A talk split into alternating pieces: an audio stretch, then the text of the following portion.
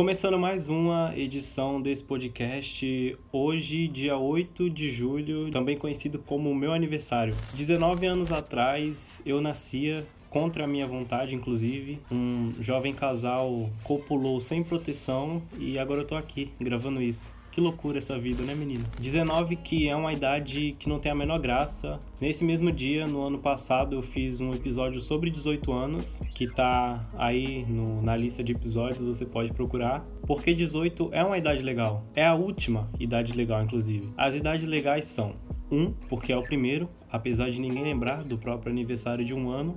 10, 15 e 18. 18 é o último. Tem gente que acha que a vida começa aos 18, mas é ao contrário, ela termina aos 18. Termina a vida e começa os Jogos Mortais. Eu não considero é, aniversário uma data especial porque, na teoria, o que difere o dia do meu aniversário dos dias normais é que hoje é o dia que eu nasci. Só que hoje não é o dia que eu nasci. O dia que eu nasci foi há 19 anos atrás. Para eu comemorar o dia que eu nasci, eu teria que voltar no tempo e ir na maternidade onde eu fui parido. Imagina eu entrando na sala do hospital com umas garrafas de vodka na mão, um chapeuzinho de cone, todo mundo me olhando sem entender nada, e eu falando: "E aí, gente, hoje é meu aniversário, parabéns para mim". Minha mãe deitada na maca comigo no colo e diante de, de mim também, vendo o que eu ia me tornar no futuro, provavelmente já poderia me jogar no lixo ali mesmo e aí automaticamente eu ia sumir na viagem do tempo, né? Porque se não existe um eu no passado, não tem como existir um eu no futuro. Mas enfim, eu nem percebi que hoje era meu aniversário, eu acordei achando que era dia 7. Eu só percebi quando eu comecei a receber uma enxurrada de mensagens daquelas pessoas que nunca falam comigo.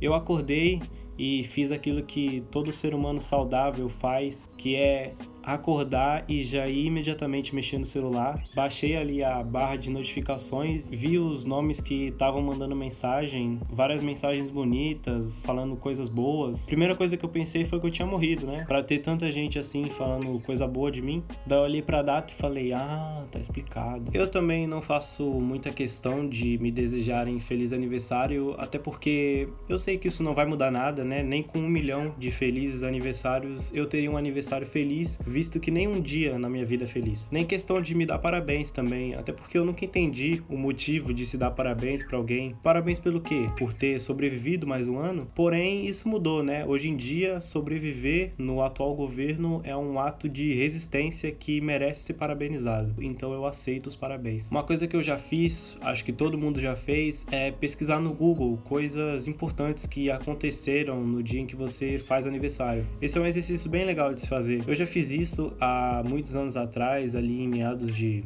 2010, 2009, 2011, e nunca encontrei nada muito importante. O dia 8 de julho nunca tinha sido marcante por nada. Até a data de 8 de julho de 2014, Copa do Mundo, no Brasil, Estádio do Mineirão, Brasil 1, Alemanha 7 e eu 12, eu, eu 12, né, que era a idade que eu tava fazendo. Sim, o maior vexame da história do Brasil, pelo menos no futebol, foi no meu aniversário. Isso explica muita coisa. Foi triste esse dia, mas poderia ter sido mais triste do que foi. Eu poderia estar dando uma festa e aí todo mundo estaria vendo o jogo enquanto estava na festa e aí acabar com o clima da festa, mas felizmente eu não estava dando uma festa. Eu estava na casa do Rodrigo, arroba FragaOne no Instagram, assistindo o jogo com a família dele. A família dele é, é grande, então tinha bastante gente. Todo mundo sabia que era meu aniversário, então tava aquele clima assim, pô, que legal, o jogo da Copa no, no seu aniversário, que da hora. Vai ver o Brasil ganhando, que presentão. E eu com meus recentes 12 anos pensando,